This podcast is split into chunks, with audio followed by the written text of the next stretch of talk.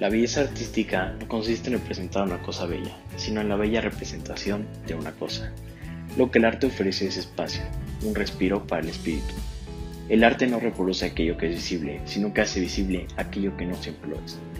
El arte es, sobre todo, un estado del alma. Es la expresión de los más profundos pensamientos por el camino más sencillo. El arte no cambia nada, te cambia a ti.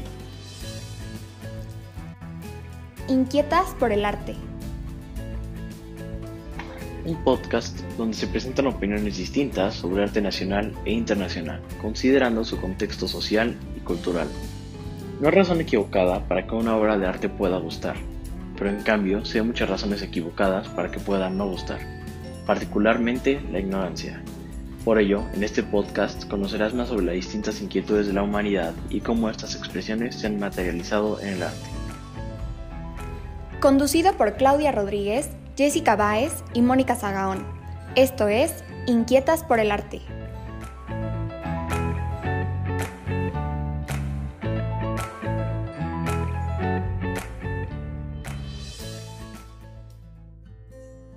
Amigos y amigas de Inquietas por el Arte, pues muy bien, muy buen día tengan todos ustedes. En nuestro programa de hoy trataremos un tema que a nosotros como historiadoras de arte, docentes y en lo personal como artista plástico, también nos parece de suma importancia en la vida de todos los seres humanos. Y estoy hablando del desarrollo de la creatividad. Para ello, el día de hoy tenemos un invitadazo que ya les platicáramos de quién se trata. Ustedes ya lo conocen. Y sin más preámbulos, pues quiero saludar a mis queridas colegas y amigas, Moni y Jessy. ¿Cómo están, chicas? Hola, Clau, hola Moni, ¿qué tal? Buenos días, chicas. Y pues quiero recordar a nuestro auditorio nuestras redes sociales, que es Inquietas por el Arte, con X en lugar de por. Y pues síganos en nuestras redes sociales, en Facebook, Instagram y en Spotify. Bueno, pues antes de pasar a nuestra entrevista, mis queridos oyentes, les queremos dar una pequeña introducción de lo que hablaremos en este programa, que es sobre la importancia del desarrollo de la creatividad. Bueno, pues miren, el filósofo inglés crítico de arte Herbert Reed, en su obra Educación por el Arte, afirma que la persona a través de esta disciplina artística desarrolla capacidades intelectuales como la creatividad, la solución de problemas, pensamiento crítico favorable, así como también la toma de decisiones que ayudan al ser humano de esta manera positiva para obtener mejores personas, más sensibles, más empáticas y conectadas espiritualmente con su ser y con su entorno. Afirma que obtendría eh, una sociedad fortalecida en su tejido social y serviría como herramienta terapéutica para transformar la agresividad y psicopatías en el ser humano. Para Herb Reed, la inspiración es la clave del desarrollo intelectual y artístico intuitivo. El arte es un mecanismo regulador que sin él la civilización pierde su equilibrio y cae en el caos social y espiritual. Durante toda la historia podemos observar que el arte está inspirado en la naturaleza y en la ciencia. Para Reed, y cito, el arte es la representación de la naturaleza y la ciencia es la explicación de ella. Todo el universo ha servido como fuente de inspiración para la creación artística. Incluso el número áureo, que es una proporción matemática de números irracionales que se encuentra en toda la naturaleza, ha servido de inspiración para los artistas. Bueno, y ahora ha llegado el momento clave. Vamos a presentar a nuestro invitado, a nuestro invitado de lujo, el maestro Jorge Yaca. Él ya nos ha hecho favor de acompañarnos en otros programas. Yo creo que lo recuerdan, hablamos mucho sobre arte contemporáneo y cómo entenderlo. Bueno, pues ahora les voy a leer una breve semblanza de Jorge y ahorita lo saludamos formalmente. El maestro Jorge Yaca es originario de la Ciudad de México y radica en Puebla desde hace aproximadamente 12 años. Se formó como diseñador gráfico, trabajando en el área de branding o manejo publicitario de marcas muy reconocidas en empresas internacionales, hasta que en un punto de su vida decidió continuar con sus estudios en lo que es su verdadera vocación, que es el arte. Estudiando diferentes disciplinas en la Academia de Arte de San Carlos en la Ciudad de México. También fue alumno de la excelente artista contemporánea Helen Escobedo, con quien además trabajó, tomando grandes experiencias de esta oportunidad. El maestro Jorge Yaca es reconocido en ámbitos artísticos nacionales e internacionales en las disciplinas de escultura y pintura, pero lo que más disfruta es la expresión a través de las instalaciones, precisamente por la creatividad permitida. Mm, ha sido precursor del arte contemporáneo, particularmente en Puebla, pero en México y el extranjero también. Jorge nos ha acompañado, como les decíamos hace un momentito, en Inquietas por el Arte antes, platicando sobre arte contemporáneo, y en esta ocasión lo hemos invitado para platicar sobre su punto de vista sobre la creatividad y el desarrollo de un programa que está súper interesante que él creó desde el 2018 para estimularla. Y pues sin más, bienvenido Jorge. Gracias por estar con nosotros. Eh, pues muchísimas gracias, un honor volverla a saber y a, volver a participar en su importante programa. Creo que la labor que vienen ustedes realizando desde hace ya tiempo, este, pues es una semilla que está sembrando cosas para la historia de este país, ¿no? Finalmente, cualquier esfuerzo que tiene que ver con la promoción de la cultura es un esfuerzo que yo aplaudo y que admiro mucho. Entonces, muchas gracias por estar ahora sí que reunidas, invitándome a su hermoso programa y con mucho gusto les respondo lo que quieran. Muchas pues gracias por tan, por tan lindas palabras, Jorge, y pues gracias por estar aquí con nosotros. Oye, pues yo soy una convencida de que la creatividad es muy importante en los seres humanos, pero me gustaría que tú nos dijeras por qué es importante fomentar la creatividad en los seres humanos. Mira, este, vámonos un poco a, hacer una reflexión sobre la evolución de la especie humana, ¿sí? Todas las especies este, de animales que se han, este, que han surgido a lo largo de la historia de, este planeta, se han dotado siempre de, la capacidad de poder innovar y adaptarse a su entorno, ¿sí? Eh, estas adaptaciones que forman parte de la naturaleza misma de, cualquier ser vivo, em, muchas veces presentan características que podríamos considerarlas como momentos de creación. Y voy a nombrar un, par de ejemplos este, que son ya y están documentados y que son muy interesantes. Em, se ha podido observar que ciertos grupos de chimpancés, por ejemplo, para obtener este, su alimento, desarrollan herramientas, ¿sí? Con palitos o con pequeñas ramas que les permiten obtener en nidos de termitas o de hormigas este, su alimento, introduciendo este palito dentro de lo que podría ser el nido de un, de un hormiguero. Otro ejemplo es que se ha observado que hay aves que aprenden a romper las cáscaras de ciertos frutos ¿sí? o de ciertas semillas lanzándoles piedras. Eso está también muy documentado. Seguramente han sabido de ello o lo han visto en algún lado. Entonces, siempre me ha llamado mucho la atención cómo los seres vivos son capaces de desarrollar tecnologías o adaptaciones para poder subsistir. Y el caso del ser humano, pues no está excluido de eso. Entonces, este, el ser humano, todos lo sabemos, es el ser racional por excelencia que ha podido desarrollar tecnologías a través de su creatividad desde que existimos como especie. Y cuando me refiero a, nuestra especie, no me refiero exclusivamente al Homo sapiens. Podemos pensar que también otros ancestros nuestros, como este, el Homo habilis o este, el Homo erectus o el hombre de Cromañón o el de Neandertal, que finalmente son el mismo, desarrollaron tecnologías propias de su momento histórico para resolver problemas, ¿no? Entonces, hay un vínculo muy estrecho entre la tecnología y la creatividad. Pero en el ser humano, no es exclusivamente el aspecto tecnológico el que rige la parte creadora, también está la parte de la expresión de sus ideas, ¿sí? Y es ahí donde, bueno, pues yo creo que el tema lo podemos explorar muchísimo, ¿no? Finalmente, eh, creo que es a lo que nos atañe la, plática de hoy, ¿no? De cómo la creatividad, ¿sí? Está ligado al arte. Entonces, o a, las expresiones artísticas. Entonces, este, esa en conclusión sería como una pequeña introducción de lo que yo entiendo, ¿no? Partiendo de que, bueno, finalmente la creatividad es algo innato en, las, en los seres vivos, ¿no? Pero tiene un mecanismo de supervivencia, o sea, finalmente son soluciones que le permiten a una especie sobrevivir, ¿sí? Resolviendo problemas. Pero en el arte no es necesariamente ese su fin, su fin es el de expresar, no el de resolver problemas, ¿ok? Entonces, por ahí podemos empezar. Muchas gracias, Jorge, nuevamente. Soy Jessica Baez.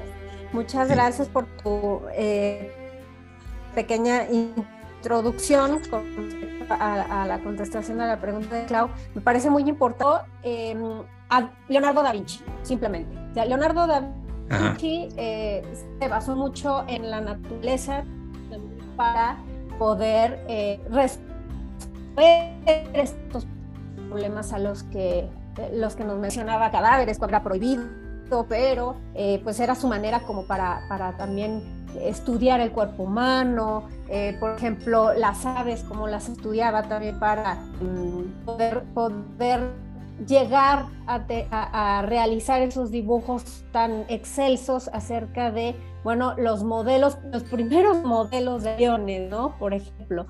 Entonces, mi pregunta va de lo siguiente, ¿consideras que la creatividad es importante en relación al mundo del arte o el diseño o en qué otras áreas se puede desarrollar?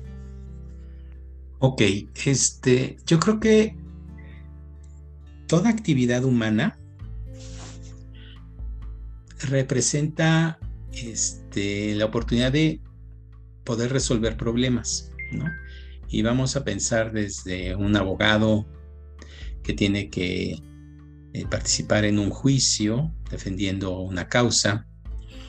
Puede ser este, un contador que tiene que ver la manera en cómo puede optimizar este, los ingresos para que la parte fiscal pues no sea una carga insostenible para, para un proyecto empresarial este, y un médico, un, un plomero, por ejemplo, que tiene que de alguna manera resolver un problema técnico. Y en todas estas disciplinas, como en cualquier otra, ¿sí? el ser humano está dotado de poder tener ideas para resolver problemas. ¿no? Y ahí es donde se basa ¿sí? nuestra capacidad creadora, como creatividad. ¿no? Entonces, en nuestro caso particular de lo que estamos hablando, no es exclusivo el hecho de que la creatividad esté ligada solamente a las actividades artísticas. Yo considero que cualquier otra actividad humana requiere de talento para poder desarrollar soluciones de una manera creativa, inteligente, ¿sí? Situaciones dadas, ¿no? Entonces, en... Jorge, yo creo que cada vez más las empresas están solicitando o necesitando personas creativas, ¿no? Yo creo que se ha visto una mayor apertura a este tipo de pensamientos y este y que las empresas están realmente dándose cuenta de lo importante que es tener personas creativas como tú bien mencionas que solucionen problemas, ¿no?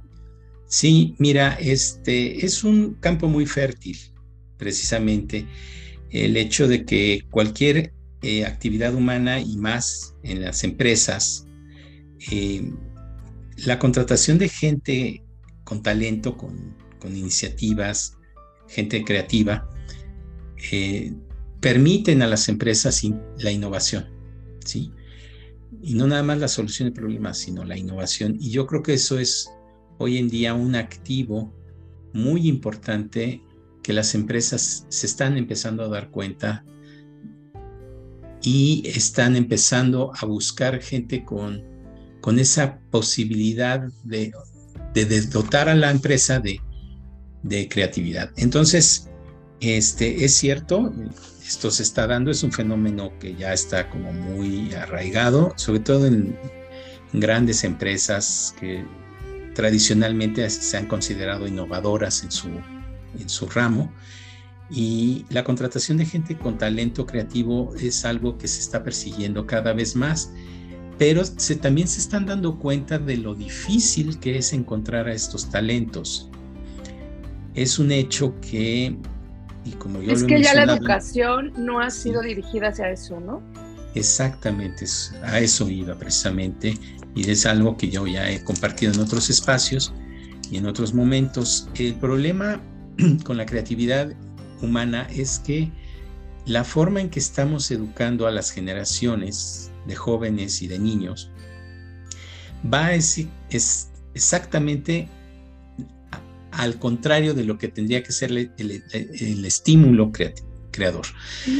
¿A qué me refiero? Las- la forma en que se educa hoy en día en las escuelas es una forma, es un sistema que tiene que ver más con establecer directrices, ¿sí?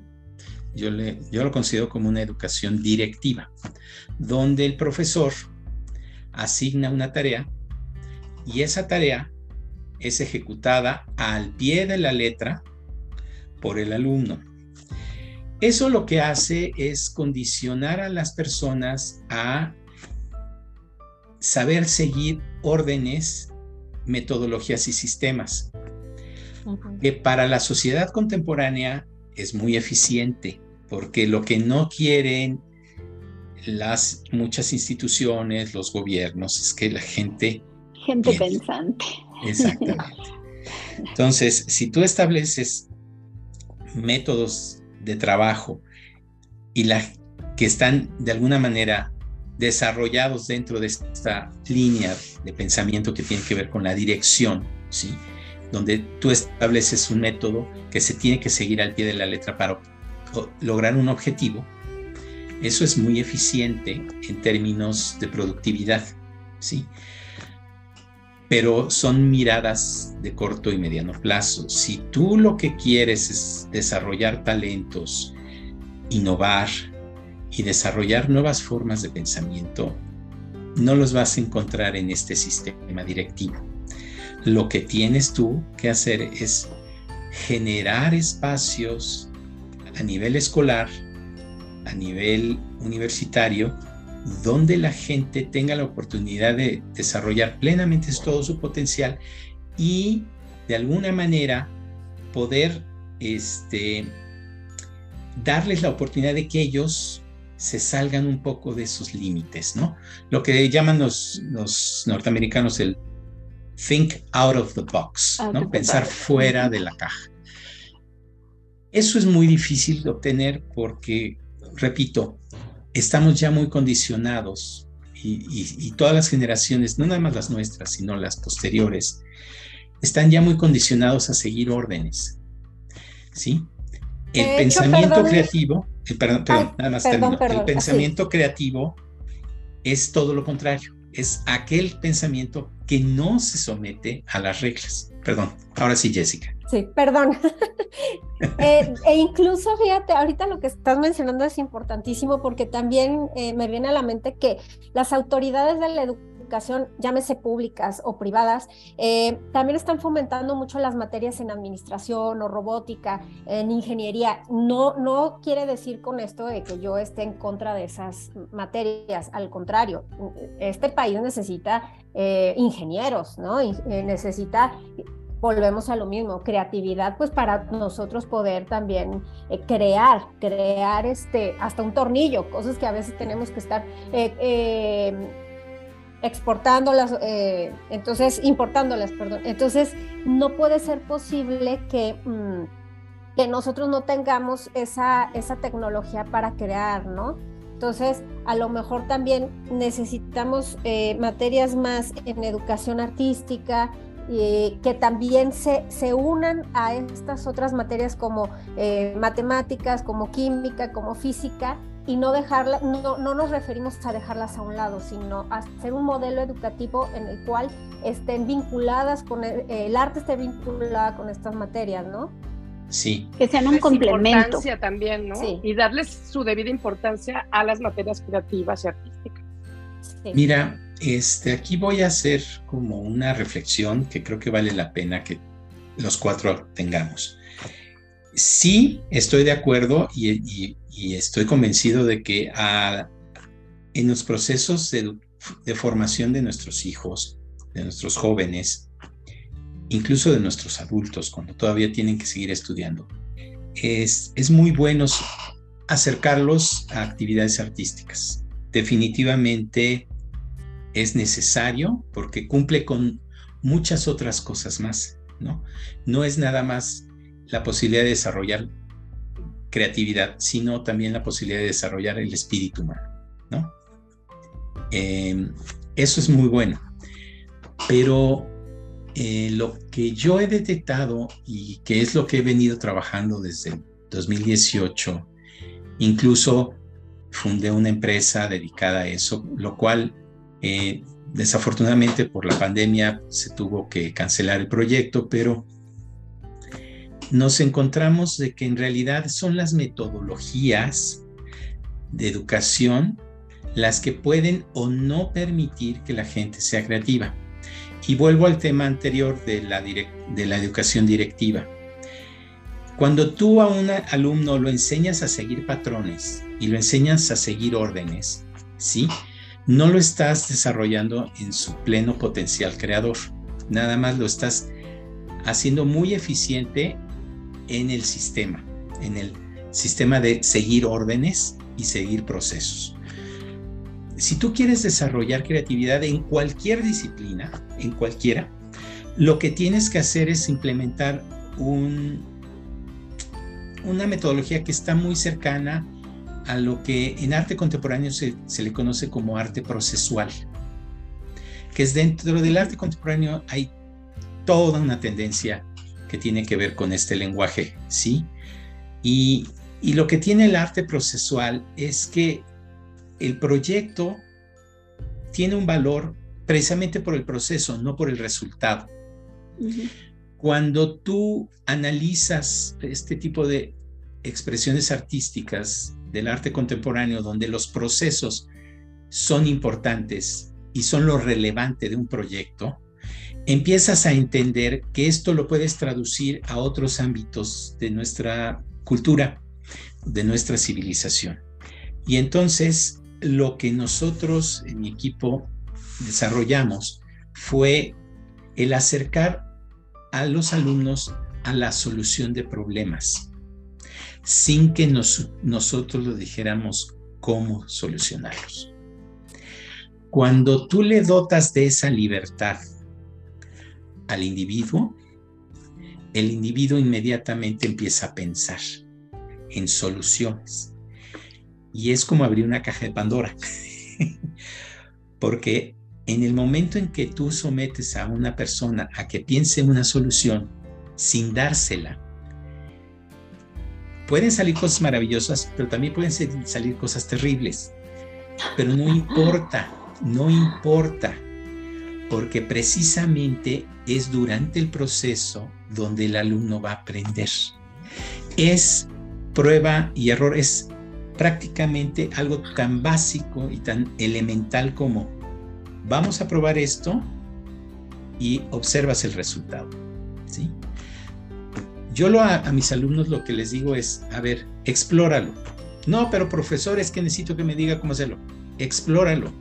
Yo sé hacerlo, pero si te digo cómo hacerlo, no estoy fomentando en ti tu creatividad.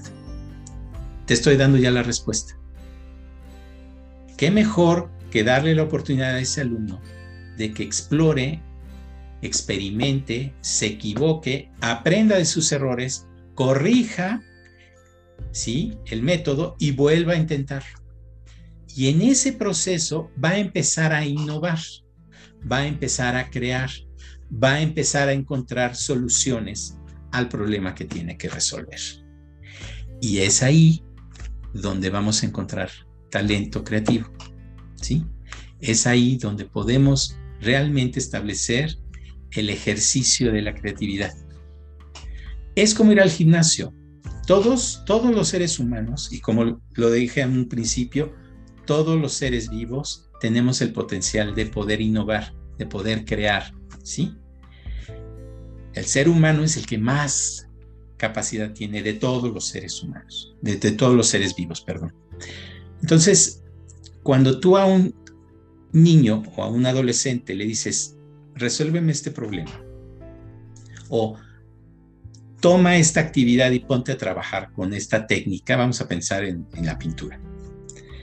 Les dices cuáles son los materiales con los que va a trabajar, pero no les dices cómo.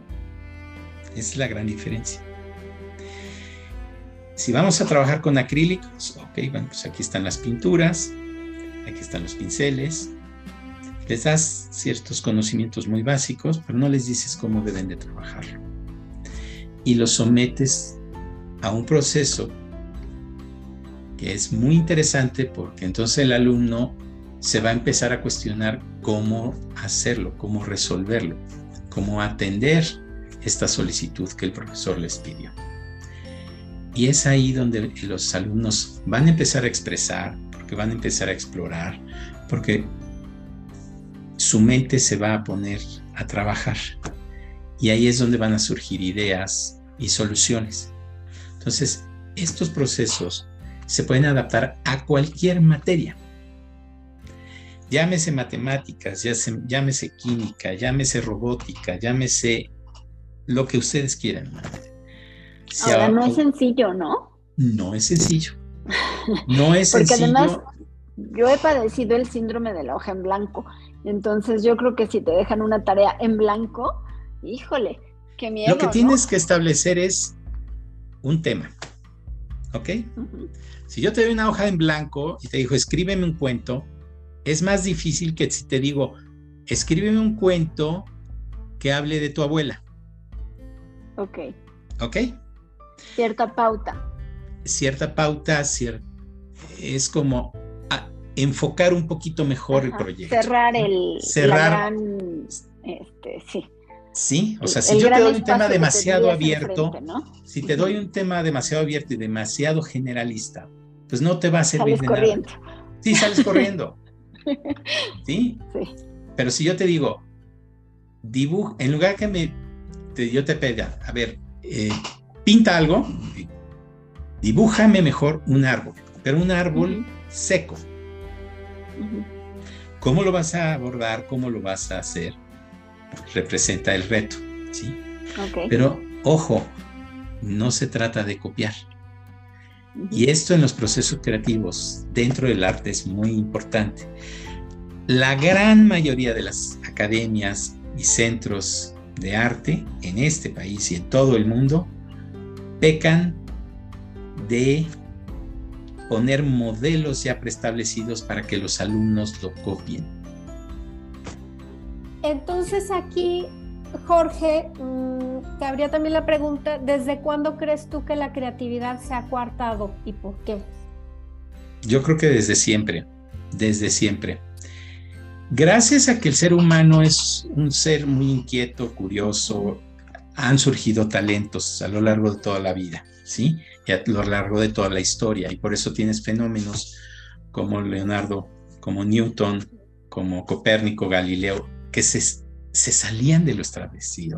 Pero eh, son contados, son contados. Sí, porque, en su época también, también en su época estaban coartados y estaban condicionados a ciertos pensamientos ideológicos, religiosos, filosóficos, ¿sí? Sin embargo, por ejemplo, supongamos, volvemos al, a, este Leonardo da Vinci, pues sí tenía una creatividad más libérrima, ¿no? ¿Por qué? Porque era un niño que estaba, este, bueno, eh, abandonado, entre comillas, por sus padres, ¿no? Eh, quiero pensar que a lo mejor también por eso. Cada individuo es un misterio, es la verdad. Y lo que haya pasado para que Leonardo haya llegado a los niveles que llegó, bueno, pues es, es ahora sí que es uno en millones. Pero esto no quiere decir que no todos tengamos la posibilidad de serlo. Todos lo tenemos. Todos, incluso hasta adultos mayores. ¿sí? El chiste es dotarles de las herramientas para que puedan volver a explorar el mundo. Tiene que ver con la exploración, tiene que ver con el desarrollo de, de la libertad de ejercer y de tomar decisiones durante un proceso. Cuando tú a un alumno no le, no le das esa opción, lo estás condicionado a, seguir una receta, ¿sí? Y por eso en algún programa yo mencionaba, este, si quieren fomentar esto en casa, es un ejercicio fabuloso. Acerquen a sus hijos a la cocina y díganles, hoy ustedes van a hacer la cena. Pero no les digan ni qué, ni cómo, ni nada. Sí supervisen, porque bueno, la cocina puede ser un espacio peligroso, porque se trabaja para los niños. Exactamente. Pero si tú le das la posibilidad de que el niño invente, y aunque haga una marranada, le estás dando la libertad de poderse salir de la caja. ¿Sí? Habemos individuos que desde niños fuimos así, que no nos, no nos gustaba estar dentro de los parámetros que se establecían, nos gustaba salirnos de ahí. Y podemos considerarnos más rebeldes, más inquietos, más curiosos. Más curiosos, ¿no? No todos tienen esa personalidad, pero hay la posibilidad de desarrollarlo en todos los niños, en todos los adultos. ¿Sí? Justo hacia ahí va también mi pregunta. Este, ya hemos notado esta creatividad perdida por esta formación tan tradicional que tenemos. ¿Cómo lo recuperamos y cómo luchamos contra corriente, contra convencemos, no ir en contra, pero cómo convencemos a las escuelas de que vuelvan a darle importancia a esta parte, que vuelvan a retomar todo esto para precisamente recuperar toda esa creatividad que se ha perdido y cómo como mamá, bueno, ya nos diste ahorita un tip, pero como mamá tú estás trabajando una cosa en casa, pero en la escuela te están obligando a seguir recetas otra vez, ¿no? Entonces, ¿cómo combinamos estas... Entre más lo practiquen en casa ustedes, o sea, cambiar todo un sistema de educación del país es, es prácticamente imposible y no de la noche a la mañana se va a lograr. Se puede lograr, pero tiene que haber un proyecto transgeneracional. Sí. Sí, un, modelo educativo ya establecido, ¿no? Y que vaya de la mano precisamente con los artistas, ¿no? no nada más con... Sí, puede ser con los artistas. Y con la industria y con muchas cosas. Áreas, Yo ahorita estoy perdón que las interrumpa, pero estoy pensando en por qué ha funcionado quizá el modelo finlandés o el modelo coreano, que el modelo coreano es muy cuadrado, pero sin embargo aceptó dar un cambio desde cero y volver a empezar, ¿no? Decir, a ver, borrón y cuenta nueva. Pero sobre todo el finlandés, pues te dice, a los niños les gusta leer, a los niños les gusta pintar, los niños disfrutan ir a la escuela. Oye, pues qué maravilla que hicieron, ¿no? Pero tiene mucho que ver con dotarles de la libertad de poder elegir y de poder hacer cosas sin que estén siendo supervisados todo el tiempo o direccionados. Es, yo creo que parte del éxito, sobre todo en Finlandia, que está considerado como el sistema educativo más eh, importante a nivel global y el más innovador y el más interesante, tiene que ver con eso, con cómo están dotándole al, individuo de la posibilidad de ellos tomar las riendas de lo que les interesa, de despertar su curiosidad y de poderla desarrollar. Entonces, em, sí, volviendo al tema de qué podemos hacer en casa versus lo que está sucediendo en la escuela, bueno, pues tienes una realidad que no vas a poder cambiar. ¿Puedes intentar acercarte a las autoridades de la escuela de tus hijos? Sí, pero tienes que tener talento y tienes que tener como muy bien estructurado qué es lo que les quieres comunicar, qué es lo que les vas a decir, para que ellos entonces tengan esta reflexión y digan, ah, es que podemos hacer esto. Piensa que ellos también fueron educados de la misma manera en que ellos están educando a tus hijos. Entonces, Exactamente. romper con eso es realmente muy difícil.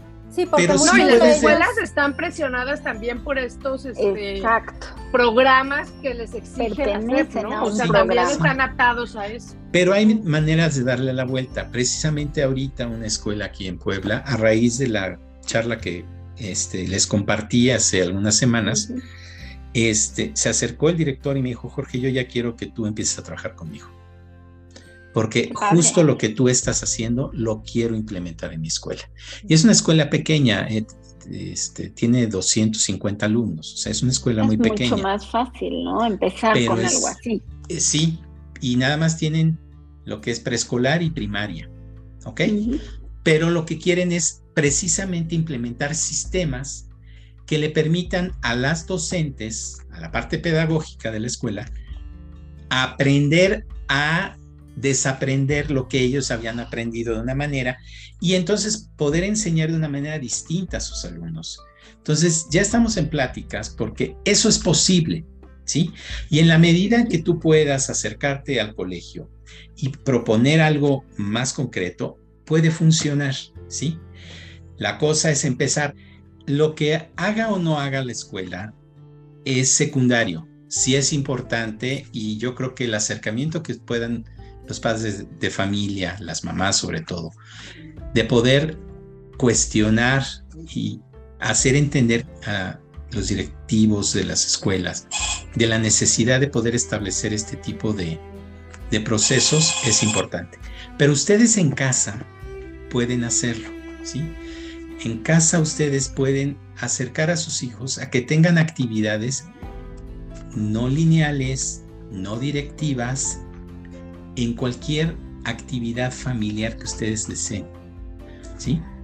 Por ejemplo, su hijo tiene una tarea. ¿Qué hacen hoy los niños? Inmediatamente abren la computadora y buscan la información en Google. ¿Sí? ¿Por qué no darles la oportunidad de que estén este, en otro espacio, ¿sí? Que no sea el para buscar la información en, que sea el Internet. Dar, dotarles de una biblioteca, ¿no? llevarlos a una biblioteca y busca ahí la información o acercarlos a este que conozcan a un especialista en el tema y que con, y tengan la posibilidad de charlar y de ver que hay otra manera de obtener información. Ese es un proceso no directivo, ¿no? Pero también el ejemplo que yo ponía de la cocina, dotarles de una, eh, asignarles un, ejercicio donde ellos tengan la posibilidad de inventar, ¿no? Y eso, si tú lo fomentas en casa, les vas a dar a tus hijos la posibilidad de poder entender que hay dos maneras de trabajar. Y los vas a volver más flexibles, este, y con la posibilidad de poderse adaptar a las condiciones, porque eso es una realidad. En el momento en que ellos salgan a trabajar, se van a topar con unas estructuras muy lineales, muy rígidas, ¿no? Bien cuadradas. Sí, pero el hecho de que sepan que hay otras formas de resolver problemas, eso es lo interesante. O sea, tú nos mencionas más bien que es concatenar las otras disciplinas por medio de la inquietud y la investigación, ¿no? Que el profesor les trate de, este, de fomentar esa inquietud por investigar por sí solos, no necesariamente que el maestro tenga que darles, ahora sí que como dicen vulgarmente, ¿no? Peladito y en la boca toda la información, que se la memoricen y que así este, eh, cada mes eh, hagan su examen, no, sino que dejémonos de exámenes, dejémonos de esas em, eh, tareas aburridas, sino que dentro del mismo salón los mismos alumnos tengan la inquietud de participar.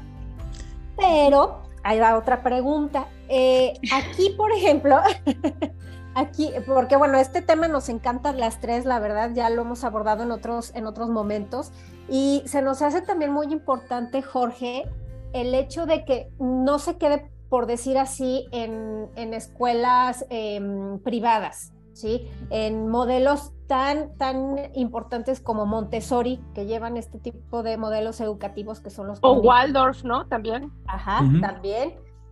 Pero más bien más allá. O sea, ¿cómo podemos llevar todo esto que nos estás mencionando, que a nosotros nos, nos parece importantísimo, pero no nada más para, para los chavos, los niños que tengan eh, la posibilidad de entrar en, estos programas, ¿no? Eh, a estas instituciones privadas. No, cómo llevar, ajá, estos modelos educativos gubernamentales con los libros de texto gratuitos, porque me parece que ahí es un, un, eh, un, tema medular, ¿no? Que también es lo educativo y sobre todo el actual. Oigan, Híjole, bueno, está, el reto es, es, es muy, muy grande porque es, es tener la posibilidad de romper con paradigmas de cómo se educa a una población. Y yo no sé si haya la voluntad para... Ese es el problema. Y mucho... Es que yo creo que esos muchos temas, y hay muchos temas políticos ahí, porque como decía María hace ratito, no es no es conveniente personas creativas y o también o también dentro del desconocimiento de nuestras autoridades no puede ser también, que ellos no sepan tampoco hay una capacitación para Ajá, que no se, que, Ni para muchos docentes. que esto es importantísimo para la educación de, nuestros niños. Muchos docentes, porque a lo mejor si se abrieran talleres donde se concientizara a muchos docentes, también ellos en sus mismas clases podrían aplicar ciertos... Pero, ¿cuánto este, costaría, Clau? Y ahí es donde no quieren. Oigan, pero ah. fíjense que acabo de leer hace poquito un, que, que ahorita me vino a la mente, un estudio y se me hace como algo aterrizable, algo fácil de lograr. Estaba leyendo que si tú pones a los niños a leer, como decías hace ratito, y es aprender este, simplemente información para la escuela, no les estás ayudando a, desarrollar sus este, habilidades cognitivas para otras materias. Sin embargo, este estudio hablaba de que si tú ponías a los chavos o niños a leer novelas, literatura, eso desarrollaba mucho su imaginación y desarrollaba mucho su creatividad. Y eso además ayudaba en el aprendizaje de otras materias. Entonces, fíjate cómo. hizo Rowling con, Harry Potter. Eso fue lo que hizo. O sea, gracias a ella, nuestros chavos ahorita están leyendo. El problema es que solo leen eso. O sea, debería de haber más novela o, que los, o lo que los alumnos tuvieran más acceso a bibliotecas mejores dotadas en las escuelas o círculos de lectura. Como decía Jorge. ¿no? Granito de arena en, en, lo pequeño, ¿no? A lo mejor. Sí. Y se me hizo interesantísimo ese estudio. Yo creo que el, el rol de un padre o de una madre es precisamente cómo puedo, este, cuestionándose a sí mismo, cómo puedo hacer que mi hijo, mi hija, tengan la posibilidad de salirse del pensamiento lineal que ya está establecido, que puedan explorar el mundo, ¿sí? Entonces, ahí es el reto para los padres, porque finalmente también a nivel familiar somos, como padres, ¿sí? Responsables del el desarrollo intelectual, emocional de nuestros hijos, ¿no? No es nada más depositar todo, toda esa carga educativa en las escuelas, escuelas, lo tenemos que hacer también en casa. Y hay muchas maneras, es acercarlos, ahí sí yo diría, acérquenlos a, este, a espacios y actividades que tengan que ver con el, con el arte, ¿no? Porque es a través de la lectura, de la música, de la danza, donde ellos pueden expresar su mundo, pero no en cualquier espacio, porque también eh, este condicionamiento directivo también está en esas, en esas escuelas de, de arte. Claro, en esos maestros tradicionalistas, ¿no? Que te ponen a copiar, que te ponen, que te dicen que a fuerzas el árbol es verde y el cielo es azul. Exactamente, exactamente. Ahora también hay espacios gratuitos, ¿eh? O sea, no crean también nuestro auditorio que, tienen que pagar un dineral para poder poner a, sus hijos estos tipos de escuelas. En todos los en todos los municipios del país. en todos los municipios del país. Casas de cultura gratuitas. Sí, hay casas de cultura donde uno puede encontrar estas actividades a un costo mínimo o prácticamente gratuito, ¿sí?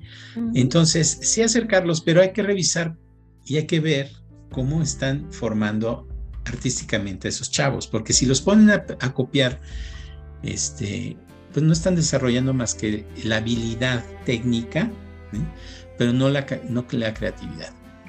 Y ahí es donde pues, también hay que hacer un trabajo de acercamiento con los profesores y decirles, oye, a mí me interesaría que mi hijo inventara más que copiara, ¿no? Y entonces ¿qué podemos que hacer? cree, Sí. realmente que cree.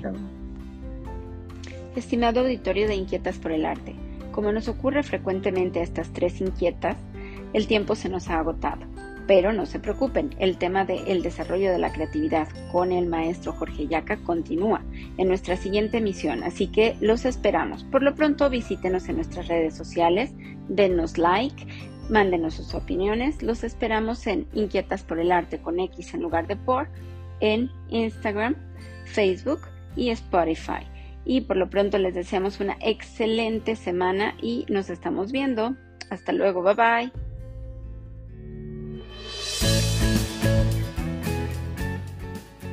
Esto fue Inquietas por el Arte. Sintonízanos en nuestra próxima emisión